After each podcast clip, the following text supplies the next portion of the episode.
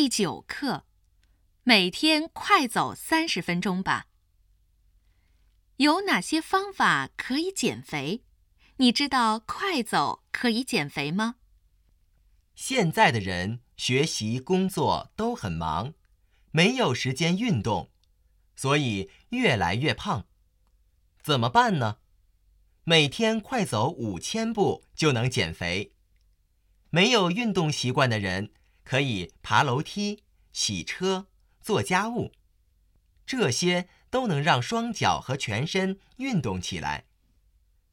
快走是最方便的减肥运动，你可以用每分钟一百至一百二十步左右的速度走，每天走三十分钟就行。